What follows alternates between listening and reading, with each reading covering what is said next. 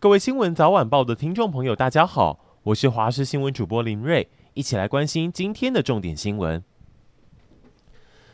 大直民宅塌陷案三四天过去，很多人还是看着自己倾斜的家回不去。不要说住，连贵重物品、手机、存折、证件、上班课要用的东西都还没拿。有家长说，明天礼拜一，孩子的书包、课本都在家，要怎么上课？目前最新状况是塌陷的地方还在灌浆，应该今天能填平，所以最快有些住户能够回去。可是调查下来，六十三户住户愿意回家，三十八户担心房子还是不安全，或是塌陷最严重跟受波及的二十五户，北市府规划让他们住南港国宅。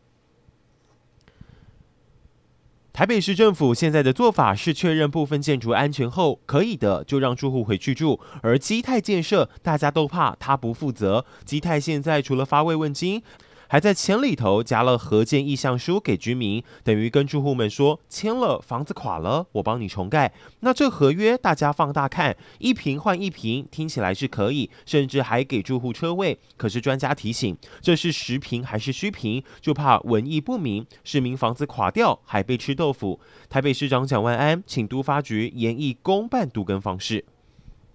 星期天，大家开车出门，天雨路滑要注意，车速不要快。凌晨十二点多，在台南嘉里区就发生这一起车祸，轿车驾驶疑似因为视线不佳，逆向自撞路旁电线杆跟消防栓，车速不慢，猛烈的撞击也导致整辆车扭曲变形。坐在前座的夫妻俩是卡在车内，当场就没了呼吸心跳，而后座三位乘客疑似没系安全带，有两人喷飞到车外。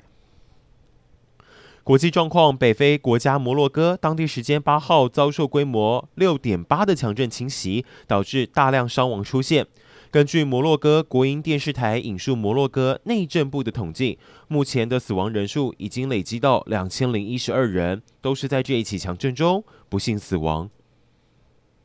王力宏挺过婚变风波，昨天晚间在台北小巨蛋举行演唱会，此次是他第五次公蛋。唱完第一首歌，王力宏就热情向歌迷打招呼，同时也提到这阵子以来的心情，终于理解了真相其实不重要，流量才重要。他形容人生就像一场竞技场。